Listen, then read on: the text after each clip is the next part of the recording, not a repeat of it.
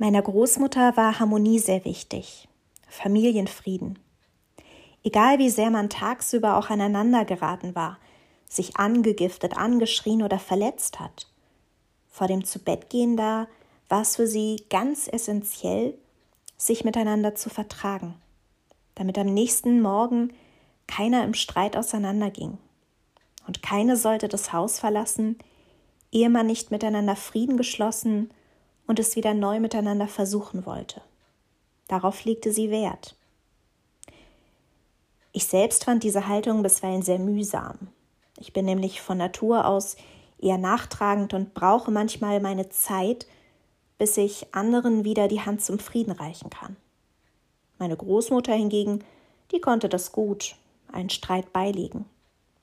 Und ihre Haltung, die kam nicht von ungefähr, denn quasi von jetzt auf gleich war ihr Ehemann, also mein Großvater, mit nur 45 Jahren verstorben.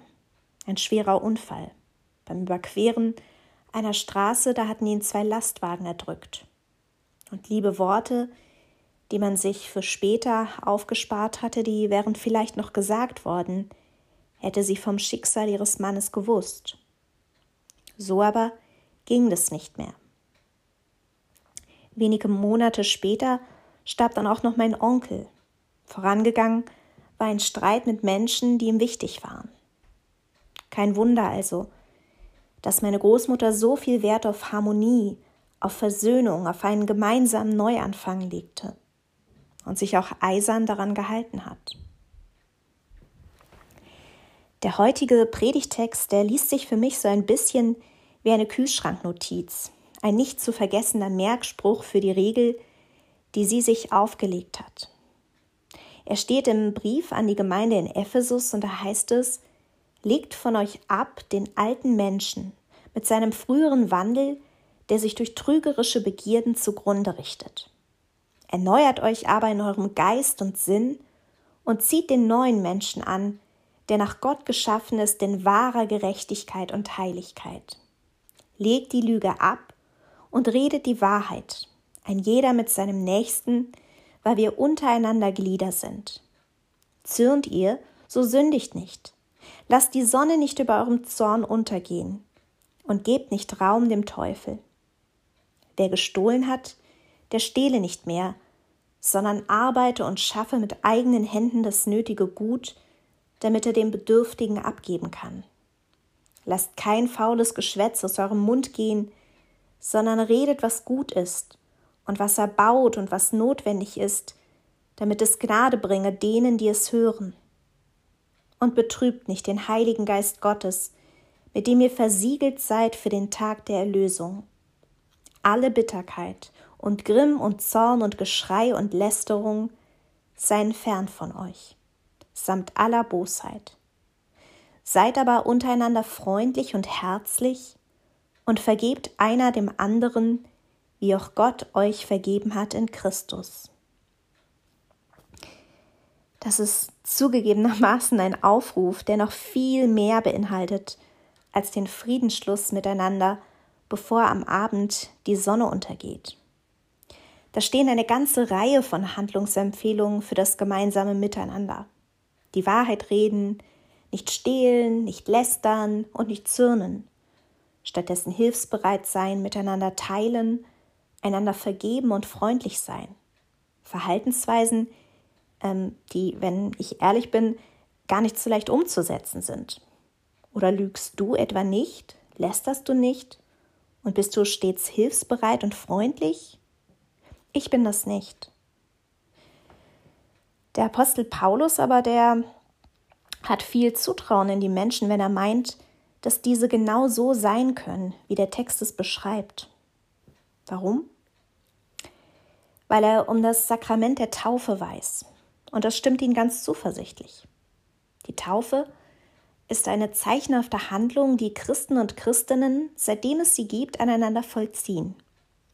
Sie setzen damit ein sichtbares Zeichen dafür, dass ein Mensch zwar durchaus unbequem sein kann für sich und für andere, aber dass er oder sie für Gott nie unliebsam ist. Denn alle Menschen sind Kinder Gottes und dieses Wissen um die eigene Gotteskindschaft, dieses Bewusstmachen, dass ich dazugehöre zu Gottes ewigem Bund, das kann durchaus lebensverändert sein. Aus diesem stärkenden Zuspruch der Taufe heraus wächst deshalb auch ein Anspruch, denn den der Text dann wie folgt formuliert. Legt von euch ab den alten Menschen mit seinem früheren Wandel, der sich durch trügerische Begierden zugrunde richtet. Erneuert euch aber in eurem Geist und Sinn und zieht den neuen Menschen an, der nach Gott geschaffen ist, in wahrer Gerechtigkeit und Heiligkeit. In den ersten Jahrhunderten nach Christus sind vor allem Erwachsene diesem Anspruch gefolgt, indem sie nach ihrer Taufe ein neues weißes Gewand angezogen haben, als Zeichen für einen Neubeginn mit Gott. Heute taufen wir vorwiegend Kinder und wir ziehen ihnen weiße Kleider an. Vielleicht hast du selbst mal eines getragen oder deinen Kindern ein solches Taufkleid angezogen. Und die Paten und Patinnen werden dann Zeugen dieser besonderen Handlung. Denn wir wünschen uns für die Kinder dann, dass sie ihren Weg zuversichtlich mit Gott gehen und eben gute, aufrichtige Menschen werden. Mit Blick auf die Taufe und dem Geschenk Gottes an uns, das sich darin offenbart, taugt dieser Text des Paulus an die Gemeinde in Ephesus also für mich tatsächlich als Kühlschranknotiz, als tägliche Erinnerung daran, wie ich sein könnte, wenn ich mich doch dafür entscheide. Und ich glaube, mal ganz vorsichtig, das täte der Welt, in der ich gerade so lebe, ziemlich gut, nicht nur mir. Zuallererst wohl mein, meiner Familie, meinen Freunden, meinen Arbeitskollegen und Kolleginnen, meinen Nachbarn. Darüber hinaus sind diese Empfehlungen aber auch fast so etwas wie ein Gegenentwurf zu all dem, was ich gesamtgesellschaftlich gerade so beobachte dass da VerschwörungstheoretikerInnen wie Michael Wendler oder Attila Hildmann sich zu falschen Propheten aufschwingen und Fake News verbreiten und alternative Fakten unter wissenschaftlicher Erkenntnisse mengen und mogeln, muss man ja schon sagen.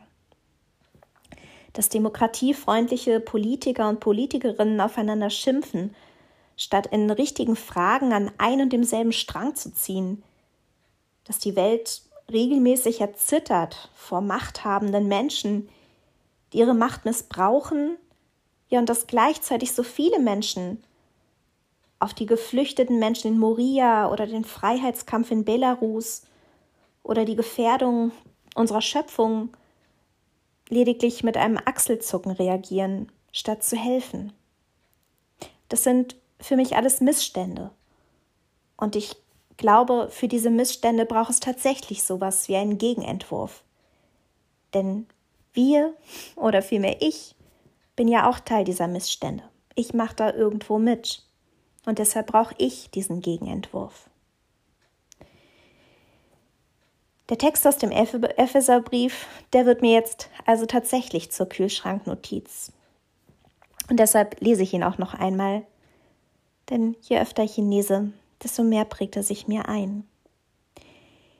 Legt von euch ab den alten Menschen mit seinem früheren Wandel, der sich durch trügerische Begierden zugrunde richtet, und erneuert euch aber in eurem Geist und Sinn und zieht den neuen Menschen an, der nach Gott geschaffen ist, in wahrer Gerechtigkeit und Heiligkeit. Legt die Lüge ab und redet die Wahrheit, ein jeder mit seinem Nächsten, weil wir untereinander Glieder sind. Zürnt ihr? So sündigt nicht. Lasst die Sonne nicht über eurem Zorn untergehen und gebt nicht Raum dem Teufel. Wer gestohlen hat, der stehle nicht mehr, sondern arbeite und schaffe mit eigenen Händen das nötige Gut, damit er dem Bedürftigen abgeben kann. Lasst kein faules Geschwätz aus eurem Mund gehen, sondern redet, was gut ist und was erbaut und was notwendig ist, damit es Gnade bringe denen, die es hören. Und betrübt nicht den Heiligen Geist Gottes, mit dem ihr versiegelt seid für den Tag der Erlösung. Alle Bitterkeit und Grimm und Zorn und Geschrei und Lästerung seien fern von euch samt aller Bosheit. Seid aber untereinander freundlich und herzlich und vergebt einer dem anderen, wie auch Gott euch vergeben hat in Christus. Amen.